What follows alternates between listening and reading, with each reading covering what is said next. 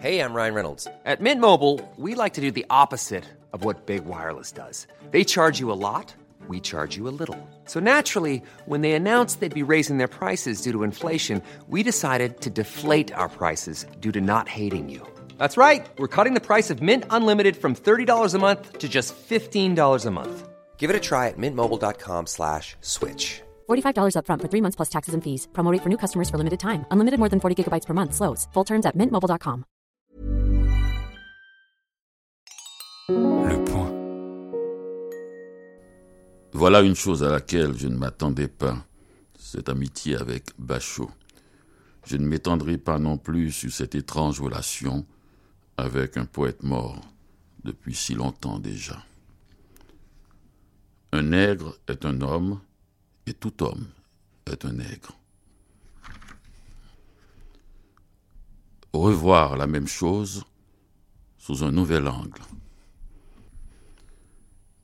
Je n'ai qu'à fermer les yeux pour imaginer ce couple dans la sérénité du dimanche matin, le baiser volé au dernier tour du sommeil, la robe de chambre fripée qu'on enfile en dansant sur une musique brésilienne, les pieds nus sur le plancher, l'odeur naissante du café et le journal qu'une main ramasse sur le palier de la porte. À ce cocktail littéraire, quelqu'un me lance enflammé Écrire, ça ne veut rien dire. Justement, ça veut dire écrire. Anaïs Nin, journal 1931-1934, Sylvia Plat, carnet intime. Pour la simple raison qu'il ne vit pas dans son pays natal, un écrivain épuise une grande partie de sa précieuse énergie à répondre à des questions relatives au fait qu'il n'habite pas dans le pays où il est né. Je crois que dans ces moments de crise aiguë, où tout semble bouger sous nos pas, il est bon de quitter notre époque. Bonjour Dany Laferrière. Bonjour, chère Valérie. Et merci pour, euh, pour cette, cette lecture euh, haïkousante, si j'ose si dire. Je ne sais, le mot n'existe sûrement pas.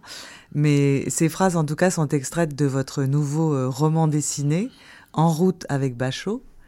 Sur la route avec Bachot. Pardon, sur la route avec Bachot. J'aurais été tellement, tellement aimé être en route avec Bachot. C'est vrai. je, l'ai faite, mais de façon un peu plus euh, abstraite. Hein. Et quand j'étais au Japon, j'avais demandé à mon éditeur japonais, c'était au moment, je crois, où je publiais Tout bouge autour de moi. Et il m'avait invité parce que Haïti a eu un grand tremblement de terre et tout de suite après le Japon.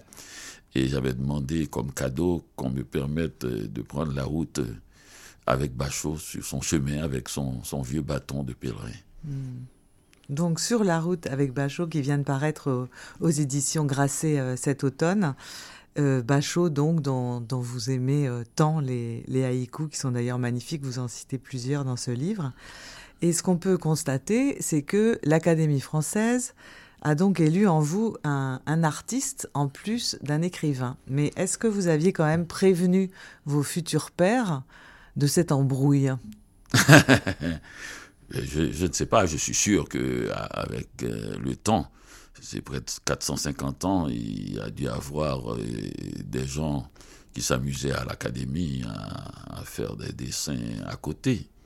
Et ce n'est pas sûrement pas la première fois. C'est peut-être euh, pas si courant, rarement on a eu des académiciens qui ont publié des, dessins, mais ce n'est pas la première fois qu'ils ont tenté de, dessiner ou de faire euh, des tableaux. Bon. Alors vous, euh, pour, pour revenir à, la géopolitique euh, littéraire, haïtiano-canadien et japonais par autodécret, euh, vous êtes quasiment devenu un Parisien et d'ailleurs c'était l'objet de, votre premier roman dessiné en 2018 qui s'appelait Autoportrait de Paris avec chat. Euh, où vous ressuscitiez donc pour la première fois ce, trésor du geste manuel dans un, opus entièrement, euh, entièrement manuscrit et on, on vous a découvert ce talent alors ceux qui se font dédicacer les livres savent que vous avez tendance à accompagner euh, la dédicace d'une fleur ou de ou d'un signe poétique comme d'un calligramme, on pourrait dire, mais on ne savait pas à quel point finalement vous étiez artiste plasticien. Et comme vous avez toujours dit que vous aviez appris à écrire, que votre style vous venait des peintres naïfs haïtiens, est-ce que vous pouvez nous expliquer comment il a fallu tout ce temps pour que vous, osiez faire un peu comme eux, si on peut dire? Oui, il n'y a, a, pas eu d'audace parce que j'étais pas au courant.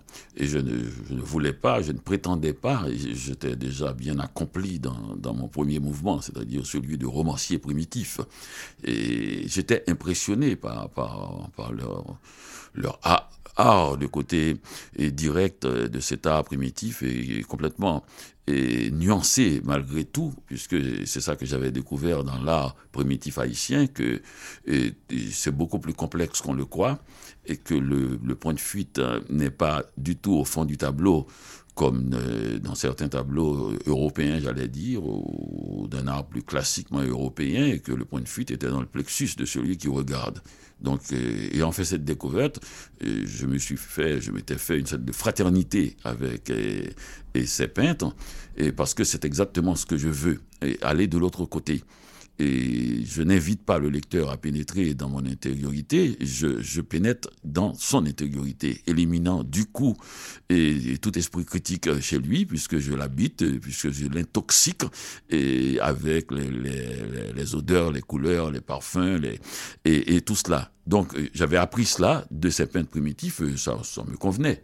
Et c'est arrivé euh, d'un coup comme ça que j'ai eu envie de, de, peindre, de dessiner de, et d'écrire en même temps. C'est la, la, différence avec ces peintres. Hein. J'écris aussi mhm. dans les tableaux. Mhm. Alors, euh, pour revenir à, à, votre île natale, vous êtes donc né à Port-au-Prince en 1953, entré en littérature depuis Montréal avec euh, une bombe nommée Comment faire l'amour avec un nègre sans se fatiguer. Mais vous êtes surtout l'enfant grandi sur la galerie de sa grand-mère, euh, la célèbre Da, celle de l'odeur du café. Et, euh, votre départ d'Haïti, vous l'avez raconté et ça, ça a fait trembler les lecteurs du cri des oiseaux fous, que je recommande à tout à chacun. Et dans ce, dans ce livre, vous écrivez que cela soit écrit quelque part un Haïtien a réussi à ne penser qu'à lui-même, pas dans le sens physique du terme, mais plutôt métaphysique. C'est l'une des opérations les plus épuisantes de ma vie. On devrait mettre une plaque sur ce banc. Deux points. Ici, ce 1er juin 1976, un jeune Haïtien de 23 ans est parvenu à sortir de ce grouillement humain pour oser penser à lui-même. Un individu est né, j'en suis tout étourdi. Oui, oui. Je ne sais pas si, si le, narrateur est toujours l'auteur. Et c'est ça, disons, mon écriture. C'est à la fois de parler pour moi et en même temps, pas pour les autres, mais avec tous les autres, avec leurs rêveries, avec leurs histoires. Et j'entends, je suis une très grande cage acoustique et j'entends beaucoup de voix mais je, les mets, je les singularise et je les mets dans, dans en effet une opération. C'est là ma petite alchimie. Mais, mais en fait, c'est vrai, c'est vrai que c'est très difficile en Haïti de sortir de, ce, de, de, cette vision collective et qui est tout à fait normale puisque on a l'air d'être en train de plonger dans, dans, un, dans un trou béant de, et, et on le fait collectivement. Et donc de là, essayer de sortir, de faire une sortie individuelle, c'est absolument pas, pas acceptable moralement. Mais comme j'ai dit dans ce petit texte, et c'est pas une sortie égoïste, et, c'est une réflexion personnelle parce que on a l'air d'avoir toujours trouvé des solutions collectives et pourtant on continue cette chute et sans fin. Et peut-être euh, si on reprend cette énergie individuelle qui a fait qu'on est sorti de l'esclavage par des individus tellement puissants comme euh, Toussaint Louverture, ce serait intéressant. Ça pourrait attirer les gens dans d'autres perspectives. Et c'est très dur à faire.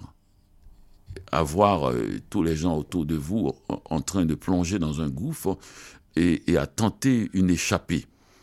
Et on a l'impression de trahir, Comme maintenant, par exemple, j'interviens très rarement, presque pas, sur la situation politique haïtienne. Je, refuse de, de plonger dans, dans, dans, cette, dans ce gouffre et, et, je tente des choses euh, qui n'ont pas l'air d'être en accord avec, euh, euh, disons, la situation dramatique du pays. Je n'ai pas les larmes qu'il faut. J'écris sur le Japon. Je fais, je me promène dans le monde en compagnie d'un poète japonais mort il y a des siècles. Et ce n'est pas le moment. Quand Haïti est sous un tremblement de terre, il y a une errance collective, euh, il traverse les États-Unis venant du fond de l'Amérique latine, et quand il y a un président assassiné, un gouvernement extrêmement instable, et me voilà à faire des dessins, des couleurs et à écrire sur un poète. Et je crois que c'est important, c'est une fenêtre pour les autres jeunes gens qu'on n'est pas obligé de, marquer la tragédie et, pour, s'en sortir, il suffit pas de pleurer, il faut aussi une énergie nouvelle. Cette énergie, vous l'aviez euh, remarquablement résumée euh, dans euh, une exposition qui avait eu lieu au Grand Palais, où on a découvert les artistes haïtiens. Et euh, vous aviez euh, marqué un arrêt devant euh, les oiseaux de Seller, qui est un des artistes de la Grand Rue. Et vous aviez dit, en les regardant, ces oiseaux, on est dans l'énergie même de l'envol, le regard tourné vers la terre, parce qu'on est plus fort ainsi pour monter. Voilà l'art haïtien, voilà Haïti, se tenir droit dans un espace neutre, au cœur des choses les plus violentes. Oui, tout à fait. Oui, ça me permet de dire que je ne suis pas unique et dans cette histoire-là. C'est presque, disons, national. Comment euh, ce tourbillon, cette, ce bois, cette foule et de gens qui coulent collectivement, mais qui est composé de, de personnalités, d'énergie singulière si forte, c'est étonnant aussi ce selleur-là, ces, ces, grands oiseaux. Je me souviens, il y a deux ou trois ans, j'étais allé à Port-au-Prince, à la Grand Rue, là où se trouve leur euh, quartier général de ces artistes de la résistance. Et cela m'a pris à part avec un petit sourire de complicité pour montrer les oiseaux. Il, il m'a dit, ils sont revenus. tous les peintres du monde, tous les artistes du monde ne pensent qu'à une chose, que leurs tableaux ne reviennent pas chez eux et qu'ils soient vendus et qu'ils aillent ailleurs. Mais il avait l'air tellement content et on voyait bien que c'était pas des oiseaux simplement, ce n'était pas seulement de l'art. Il, il, il, avait conscience, lui, si pauvre, qui n'a rien, qui vit dans un petit endroit, un petit espace réservé à lui et à d'autres, et dans, dans ce quartier, dans, dans cet espace est, extrêmement démuni ou, ou riche d'un de, de, art si magnifique, et tous ces artistes. Et, eh bien, lui, il pense garder ces oiseaux, il en est fier. Il m'a montré, il m'a dit, vous savez, les oiseaux du, du c'était le, le petit palais ou le grand palais de cette exposition et à Paris sont revenus, ils sont à la maison, regardez-les. Et puis je les ai vus vraiment coincés dans un espace fermé, mais toujours avec la même énergie, le menton vers la terre et les yeux légèrement baissés et l'envol.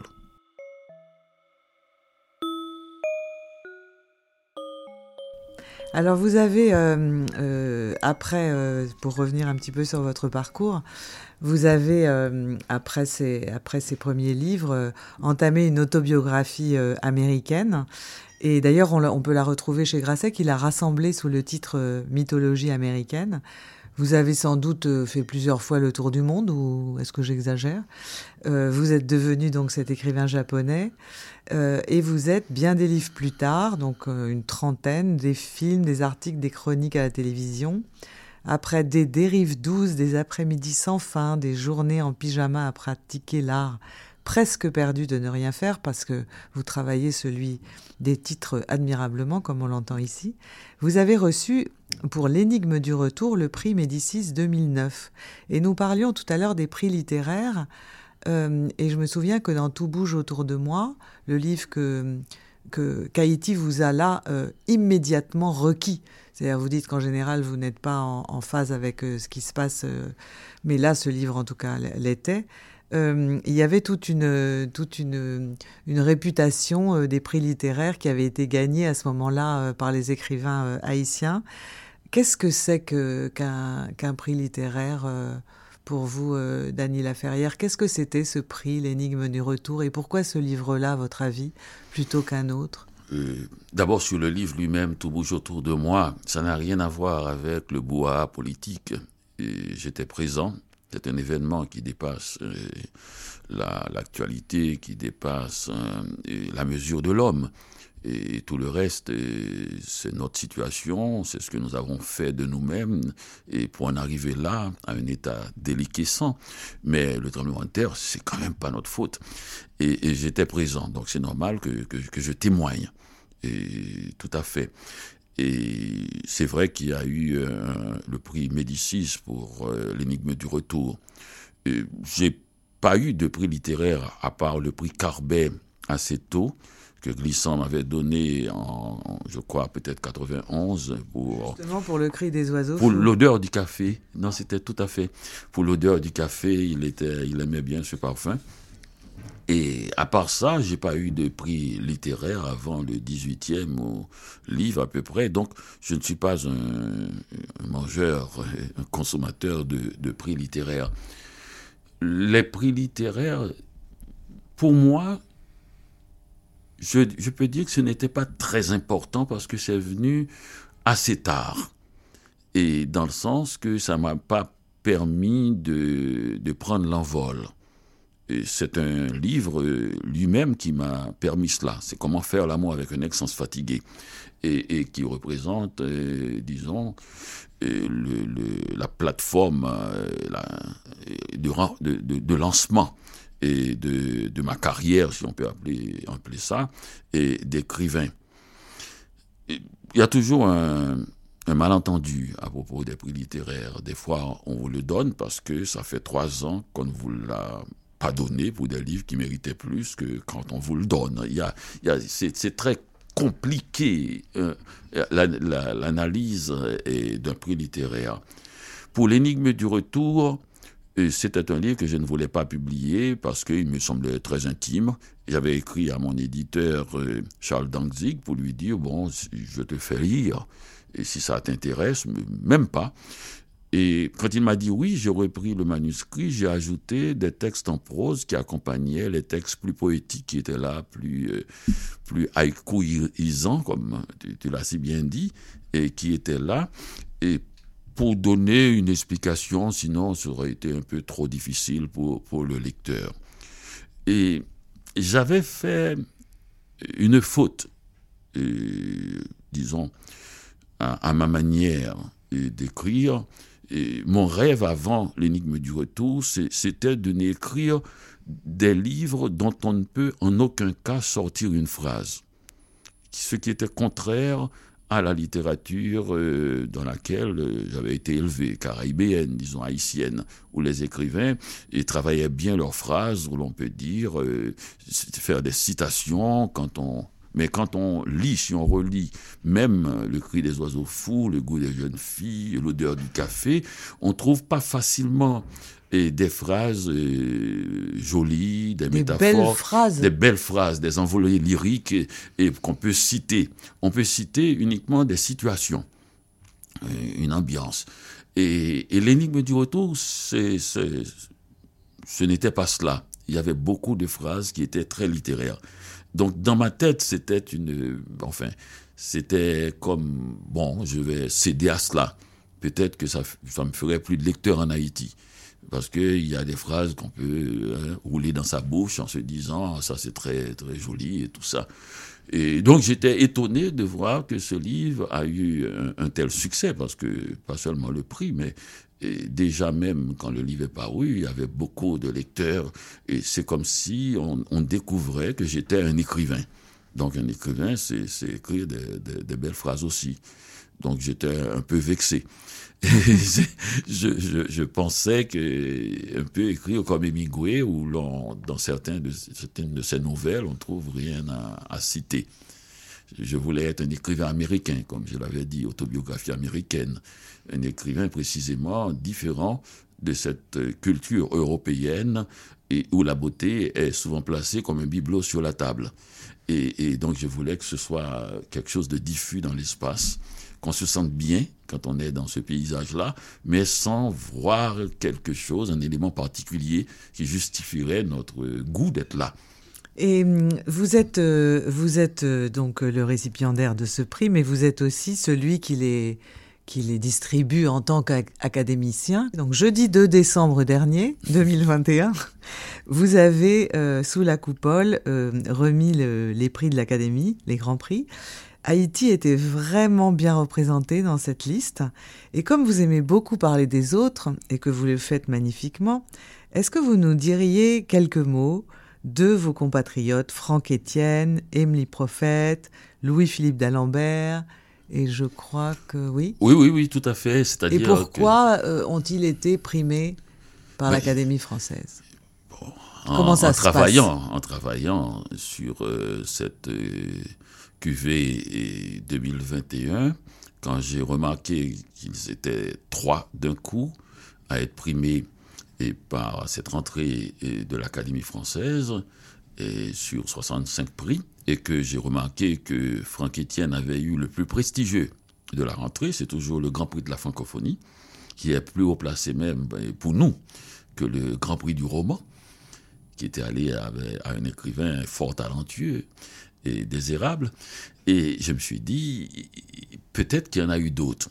Et j'ai fait des recherches, j'ai trouvé que l'Académie a, primé, a couronné 27 fois Haïti durant tout le XXe siècle c'est-à-dire à partir de 1906, où il y a eu des écrivains, le prix Furtado, qui est Solombinos, des écrivains que l'on ne connaît pas.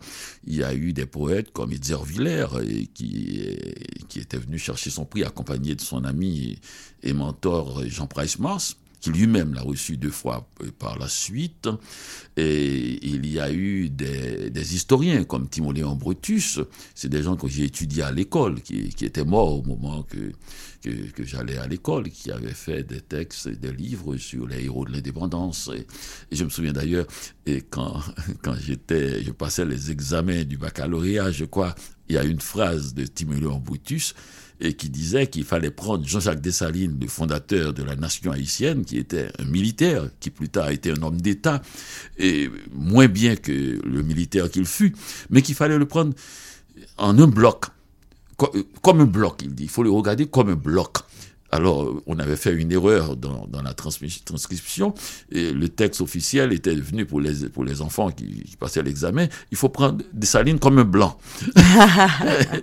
Donc, Timonion Brutus a eu le prix. Blanc qui veut dire en plus euh, étranger, pas seulement blanc. Euh, ah oui, c'est la colonisation. Des salines étaient en plein esclavage, le prendre comme un blanc.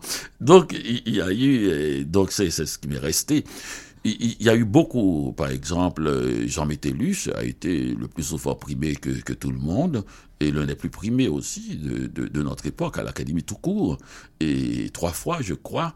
Et donc, 27 fois, j'ai dit qu'en Haïti même, on n'est pas au courant. Ah ben et, et, voilà. Et, et, là, il y a Franck Etienne, un écrivain immense, une sorte d'orgue de la Caraïbe qui consomme tout, c'est-à-dire poésie, musique, peinture, sculpture, et chansons, et romans, nouvelles, euh, enfin tout. Et du théâtre, il fait du théâtre, il passe sur, euh, sur de nombreuses scènes et dans le monde, en fait, là où il y a souvent une communauté haïtienne aussi, et pour faire, euh, il écrit des pièces, des monologues qu'il interprète lui-même, donc comédien. Enfin, et c'est un homme orchestre extraordinaire et qui a une, une morale politique aussi, parce qu'il n'avait jamais quitté Haïti durant tout le régime des Duvalier, qui a duré 29 ans ne voulant pas laisser le pays et tout seul, il a fait son choix.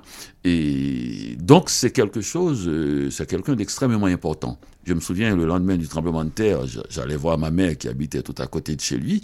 Quand je suis passé, il y avait une foule qui regardait la maison de Franck Etienne. Et quand tout à coup, quelqu'un a crié, le poète est vivant, on venait de le voir passer un peu entre deux chambres et deux pièces pour montrer qu'il y a quand même quelque part dans le monde où un poète peut attirer la foule et où sa mort, où la possibilité de sa disparition peut, toucher les gens émotionnellement très fortement. Donc voilà pour, pour Franck Etienne qui, qui, fait tout et qui est encore en Haïti, qui vient de, de sortir euh, de la maladie et la Covid. Euh, à l'Académie on dit la Covid, non? Et, Non pas le Covid, attention. Non pas le Covid, attention. et qui vient de sortir, on parle pour la maladie et non le virus. Bientôt, on dira Yel Covid, non Non, on n'a pas opiné sur le Yel, officiellement. Et, donc, et, c'est très important de voir, il a été, on a dit qu'il était mort euh, dernièrement, et il est vivant, il a envoyé un message à ses amis en disant cette foutue vie, enfin, qui est inévitable malgré tout quand même. Il y a aussi Emily Prophète, et qui elle aussi vit et travaille en Haïti. Elle est directrice du bureau des auteurs et ancienne directrice de, la Bibliothèque nationale d'Haïti. Elle a aussi dirigé les pages culture et du Nouvelliste, l'un des plus anciens quotidiens francophones d'Amérique, je crois le deuxième d'ailleurs, après la presse de Montréal. Et c'est quelqu'un qui est complètement sur le sol haïtien. Donc Haïti continue à produire aussi des éléments extrêmement puissants et même en pleine euh, explosion, et, des gens qui, restent non seulement dans le pays, mais qui, qui continuent à travailler, à fonctionner dans, dans le système même, dans l'organisation sociale. Et comme Emily Prophète, poète, écrivain, romancier, qui a écrit une, 13 livres à peu près, et, et, qui écrit des recueils de poèmes comme des romans, et dont le dernier, Les villages de Dieu, et sont c'est un roman exceptionnel, l'un des plus forts que j'ai lu, l'un des plus justes et peut-être même l'un des mieux écrits et ces dernières années et, qui m'a vraiment sorti de ma léthargie quand j'ai lu ce livre. Ça fait longtemps, je lis, je, je lis, j'attendais cela.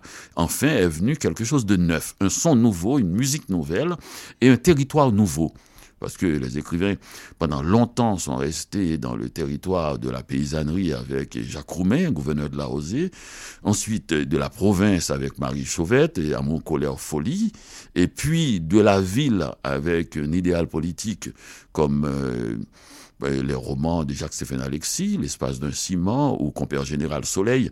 Et là, brusquement, quelqu'un est allé dans ces microcosmes, ces petits quartiers où, où, il y a une sorte de, de, de fulgurance politique et aussi où, où, il y a beaucoup de, de crimes qui se passent, où des criminels, des gens sont achetés pour, pour répandre le crime dans le pays. Eh bien, elle a été la première à y aller vraiment là mais pas à en parler, mais à contourner presque et pour pénétrer à l'intérieur de ces villages de Dieu qui sont des villages de, de euh, où la, misère rugit et où la, santé est, complètement déplorable, où le service sanitaire n'existe pas, l'éducation n'existe pas, tout ce qui reste. Et c'est des gens, c'est la vie nue et c'est les gens qui essaient de colmater les brèches. Eh bien, elle a été la première à faire un documentaire là-dessus et doublé d'une écriture qui en fait un roman. Ensuite, il y a Louis-Philippe d'Alembert qui était au, au, Goncourt cette année, sur la liste du Goncourt. Il est d'ailleurs ici même. C'est la euh, dernière liste de concours. C'est un écrivain que l'on suit depuis longtemps, qui, dès le début, a, a, signalé un talent particulier. Et là, on voit les derniers quatre euh, livres, une montée en force, et pas fulgurante, en force solide, une avancée, et ce n'est pas pour rien qu'il est sur cette liste, il reviendra, et, et là, il est aussi poète. Et certains disent même euh, aussi bon ou même meilleur poète que romancier, mais romancier, il est en très très bonne forme ces temps-ci. Et, et, là, il, il vient d'avoir aussi un prix, le prix François Copé. Je, mhm. m'étais battu pour qu'il ait, et parce que pas pour le prix, le prix c'est son talent, mais je veux dire, on, on a plusieurs noms à ah donner pour le même prix. Parce que François Copé était aimé de d'Oswald Durand qui est notre grand barde national au début du XXe siècle. Et, et, et, François Copé était aimé en Haïti. Alors, donc je me suis dit, c'est ça où le prix, et aussi Maria de Heredia, qui est un Cubain, et, et qui était aussi aimé en Haïti. Et, mm, mm. donc, il y a une petite saveur mm, et pour ce prix-là à, à Louis-Philippe d'Alembert, qui parle beaucoup de l'enfance aussi. Ouais. Alors, euh, si on continue comme ça, et c'est un peu de ma faute, euh, on peut rendre hommage et évoquer tout le monde. On peut évoquer votre ami Jean d'Ormesson, puisque en plus vous êtes euh, au prix Jean d'Ormesson. On peut parler de Jacques-Stéphane Alexis, dont le, centenaire va être, de la naissance va être fêté en 2022, de Marie-Claire Blais, la romancière québécoise qui nous a quittés le 30 novembre dernier. Euh, j'en parle moi parce que sinon vous allez vous, en parler vous et comme vous êtes très généreux, on ne va jamais arriver à Bachot. Donc nous voilà à Bachot. Oui, nous voilà Bachot. C'est vrai que je suis triste de, la disparition de, Marie-Claire Blais. Je revois l'image de Jean Dormesson et qui, qui c'est le panache. Et, Barès avait dit de Proust qu'il était notre jeune homme. Jean Dormesson, à sa mort, était encore plus jeune que nous tous donc, euh, il y, a des images.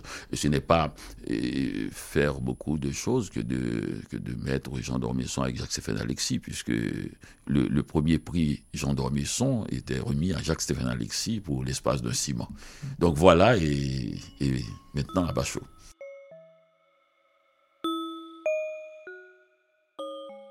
Alors Bachot vous accompagne depuis très longtemps, euh, Dany Laferrière. Est-ce que vous vous souvenez euh, comment, euh, comment et par quel haïku il vous est apparu un jour dans une bibliothèque, dans un... Ah, c'était chez une amie. Ah, c'était chez une amie un après-midi et j'avais vu ce livre et je ne connaissais pas du tout le poète Bachot. Je l'ai ouvert, je suis tombé sur ce petit haïku, ça tombe bien, et je crois que c'était les enfants qui imitent les cormorans sont plus drôles que les cormorans.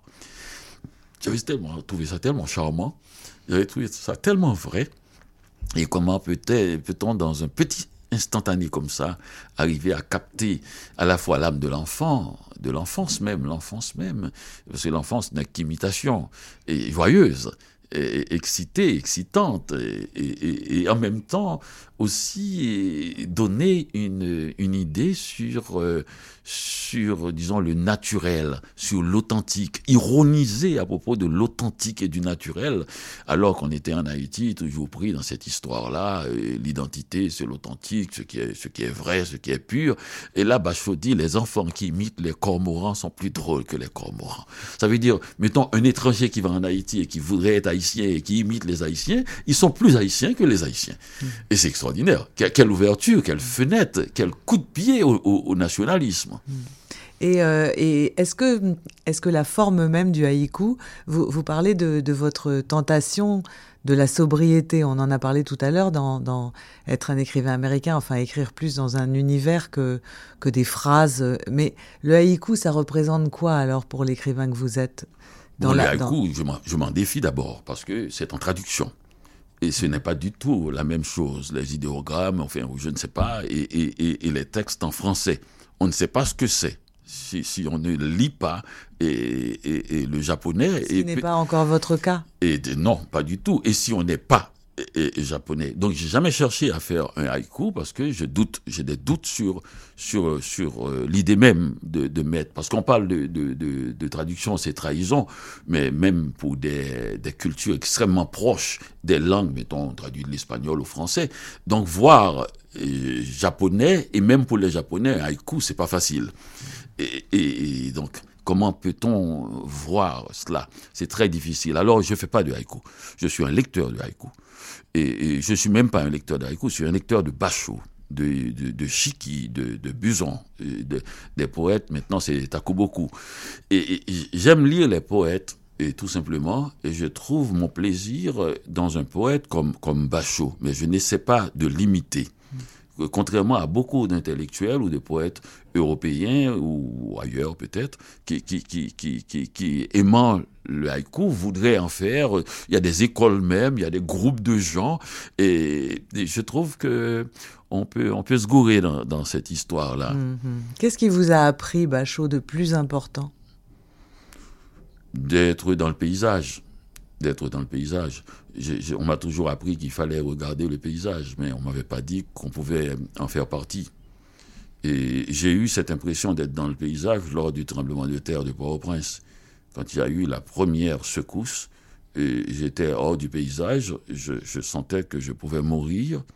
Et quand il y a eu la deuxième grande secousse et que je savais que j'étais mort, d'une certaine façon, c'était une question de temps, au lieu d'être de paniquer, d'être angoissé, et j'avais subitement l'impression de faire partie du cosmos, que j'allais m'effondrer, tomber dans un trou comme la terre qui va s'ouvrir, comme les arbres à côté, comme les maisons, et comme peut-être certains animaux. J'avais l'impression de, de quelque chose d'extrêmement naturel et que, que je ne valais pas plus qu'un oiseau et, et, et, cette impression extraordinaire de faire partie du, du paysage. Et de, de, ça me donnait une compréhension de la mort, que la mort était, et, parce qu'elle est euh, singulière et, que toute son angoisse vient de là, et on en a fait des rituels, et là c'était la mort sans rituel, vous disparaissez, et vous le faites avec beaucoup de gens, et comme les paysages, et, et bien voilà, c'est comme ça, c'est une, une disparition. Vous êtes dans le cosmos, le cosmos s'effondre, et vous avec. Et Bachot m'apprend cela. Quand on regarde un paysage, le paysage vous regarde aussi. Et vous avez, quand on vous entend parler comme ça, on, on, fait un lien immédiat, en tout cas je le fais, avec, euh, avec justement la peinture, le dessin. Oui, oui, parce que le dessin m'a appris quelque chose aussi, euh, une autre valeur, une autre qualité euh, mieux du, haïku et de ces poètes-là, c'est l'instantané, même l'instant. Et l'écriture, je suis toujours à la course vers l'instant, vers le moment précis. Si j'écris que j'écris au moment que j'écris, je ne suis pas dans le moment que j'écris. Et il y a quelque chose qui est, qui est à venir. Alors que, que quand je mets la couleur bleue sur la page, c'est la couleur bleue. C'est la couleur bleue. C'est-à-dire la chose faite représente l'émotion du moment et non moi qui essaie d'intégrer une émotion dans une phrase que j'espère qui va être comprise. Il n'y a pas de différé. Et, et, et c'est pour ça, par exemple, ce livre sur la route de Bachot, ou ce livre dessiné, c'est le seul que, que je feuillette avec le plus grand plaisir parce que je sens que c'est pas moi. C'est un instant. Et, et l'instant, je pouvais rater ou pas. Alors que l'organisation de la page, des phrases, des mots, des lettres, c'est une organisation et qui ne peut éclater, c'est comme une bombe que je pose qui n'éclatera qu'au visage du lecteur. Et pour ça, je, le plaisir que j'ai pris, il est resté là, et il est, il est, autonome, il est unique, et je peux le prendre, le même plaisir en regardant cela. C'est pas moi. C'est-à-dire que vous ne reprenez pas vos dessins? Vous ne les Presque pas. Presque, pas. Et c'est pour ça que j'écris. Si, si, le dessin est trop bien, je ne le reprends pas parce que je suis sûr que je ne pourrais pas faire exactement comme cela. Parce qu'un dessin, un dessin très bien n'est pas forcément un dessin bien fait. Si je perçois une émotion, donc je sais, je sais que je ne pourrais pas avoir. Alors si dans le temps je fais une faute dans le texte ou qu'il est moins bien, je préfère prendre la chance, le risque d'avoir. Si le texte est très bien aussi, bien écrit, bien, bien calligraphié, si l'on peut dire, le dessin est moins bien, je peux laisser aussi. C'est-à-dire, c'est sur deux jambes. C'est une alchimie. Oui, que... si quelque chose est sur deux jambes, ça peut marcher. Mhm. Même si une jambe est plus courte que, que l'autre, ben on, boitille.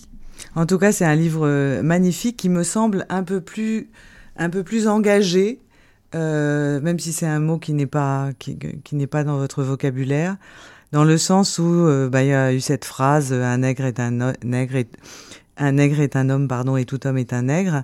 Et euh, ça me ça me fait venir à un livre que nous ne connaissons pas ici, mais que vous avez publié euh, à Montréal, euh, aux éditions Boréal, qui est un petit traité sur le racisme.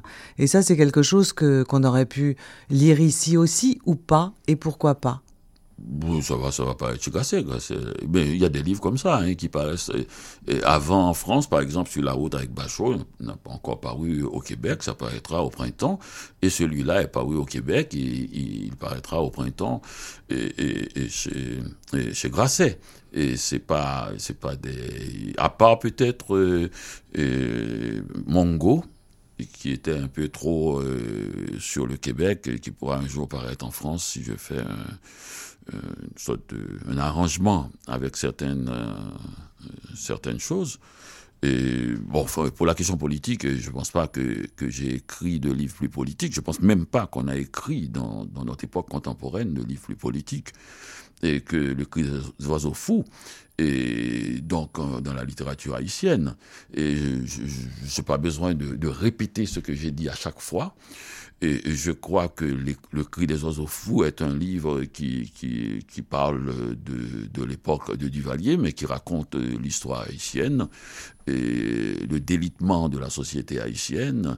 Et quand je parle des questions de, l'individualité que, vous avez évoquées tout à l'heure, et, et puis aussi... Euh, d'une atmosphère qui, qui, est comme une bulle où l'on pourrait se trouver dans la société haïtienne et, et, du danger permanent de tout. Enfin, et j'ai décrypté aussi la dictature de Duvalier. Enfin, je, quand je verrai un livre plus politique écrit en Haïti, je, tenterai d'en faire, d'en faire un autre. Mais j'en ai pas vu jusqu'à présent, mm, mm. et qui, qui, est, qui est de témoignages sur la société haïtienne et, la situation politique haïtienne. Non, si, si, si, on, si, on, regarde attentivement mes livres, on va voir il y a des traces tout le temps euh, de ces choses-là. Seulement, j'ai jamais mis la politique au premier plan et dans, dans ce que j'ai fait. Hmm. Et... D'ailleurs, j'ai pas parlé de politique, hein, je parlais d'engagement, mais disons petit traité, petit traité sur le racisme, c'est quand direct. même voilà. C'est du direct, mais on, ne l'a pas lu ici, donc. Euh, euh, donc nous en parlerons quand il sortira. Oui, quand, il sortira. Mais engagement, engagement, moi l'engagement, sur l'adjectif, est un engagement beaucoup plus fort. Le premier engagement qu'un écrivain doit doit avoir, c'est d'être un, bon écrivain. Hmm. D'abord, pour qu'il soit lu. Et est-ce que, euh, comme vous avez dans Bachot une petite caméra, puisqu'on est avec Bachot, mais on est aussi euh, un peu partout où la vie vous a mené, dans des grandes villes, de retour justement à Port-au-Prince ou en Haïti en général, on vous voit même quand vous avez 15 ans en train de découvrir un OSS 117, et, euh, et on voit une petite caméra que vous présentez, je suis la petite caméra, et euh, ah non, c'est elle qui se présente, voilà. c'est elle. C'est un, personnage qui regarde, qui a des grands yeux et qui regarde le monde. Et qui a des sensations, qui a faim, qui a faim de nouvelles sensations. Oui. Alors de quoi avez-vous faim vous-même, euh, Dany Laferrière? Parce qu'on parle de poésie, on parle de, il y a des choses nouvelles qui. J'ai écrit euh, 33 livres si on me lit, on saura de quoi j'ai faim. C'est-à-dire que j'ai mis toutes les émotions là-dedans et, je, j'ai faim de, ce qui habite euh, les autres. C'est ça, un écrivain. Il puise, euh, à un moment donné, il n'a plus de, ressources émotionnelles et personnelles. Et il rencontre les gens et il les regarde comme, comme caméra. Et puis, il, il absorbe leur énergie et, et puis voilà. sinon, aucun être humain ne peut écrire euh, plus de cinq livres peut-être. Et après cinq livres, il faut passer aux autres. Il faut, les absorber. Il faut, il faut les écouter, il faut les entendre, il faut devenir une sorte de sismographe ou de, cage acoustique. Il, faut être toujours aux, aguets. J'ai faim des autres. Et la forme que vous avez choisie ou qu'on va bientôt euh, découvrir euh, comme, euh, comme poète, comme poésie. Vous avez écrit là dans la, vous avez donné un manuscrit à, la collection de d'Alain Mabancou chez, au, chez Point, Point mhm. Poésie. Qu'est-ce que, à quoi ça correspond dans le, dans, dans cette bibliographie de faire un recueil de poèmes, de ne choisir que cette forme-là, qui d'ailleurs est, enfin, je trouve, du moins, qui est très présente finalement. Oui, c'est cela. Et je pense que j'ai toujours été poète, d'une certaine manière. Et j'avais pris garde de, le dire. Pour moi, c'était un secret pour moi. C'est-à-dire que je suis pas un, poète de la forme poétique, mais je suis un poète des sensations, des émotions. Et donc, euh, même là encore, dans, ce livre qui s'appelle euh, Dans la splendeur de la nuit, où j'évoque une nuit à Port-au-Prince à 15 ans et, où il y a tous les dangers, mais en même temps des dangers métaphysiques aussi, pas seulement des dangers réels, poétiquement évoqués de ce, garçon qui, se perd dans la nuit. Et, bien, il y a c'est en forme de récit, beaucoup plus. Le, récit, c'est une ambiance poétique, c'est restituer la nuit, euh, les, insectes, les, dangers, ce qu'on croit être des formes, que les, choses prennent des formes différentes. Pour un enfant toujours gardé à la maison et qui, qui se retrouve perdu dans la nuit, et puis, puis des, des, coups de revolver, et, des, gens qui meurent, des gens qui ont des quartiers, et, tout ça. Toute cette évocation, pour moi, est, tout, à fait, tout à fait poétique. Pas besoin de mettre ça en forme de poème, comme on dit. Et c'est cela un peu ce livre. Il est écrit à la mer aussi, et puis il est, il est dessiné. bien sûr. Bien sûr. Je, je, je trouvais que les, quand Alema Banco a pris la direction de, cette collection, qu'il fallait aussi des choses nouvelles et dans, la collection Point Poésie. Quand je dis nouvelles, les autres ont fait aussi, mais je veux dire, dessiner et, et, écrire à la main, c'est nouveau dans la collection. Peut-être que ça finirait par faire venir d'autres. Parce que faire un recueil de poèmes dessinés et écrits, c'est plus facile que tenter un autre livre de, 384 pages ou bien de 400 pages. Et donc, ça va plus encore avec cette idée-là. Donc, pour l'instant, et avant ce, avant ce, recueil de, poèmes, euh, on, on, se jette, on se précipite, on, ouvre, on achète. Euh, on offre sur la route avec Bachot aux éditions Grasset. Et merci Daniela Ferrière d'être venue jusqu'au studio du, Point pour cette causerie qui nous a ravis. Ah bien, merci, moi aussi. Moi aussi.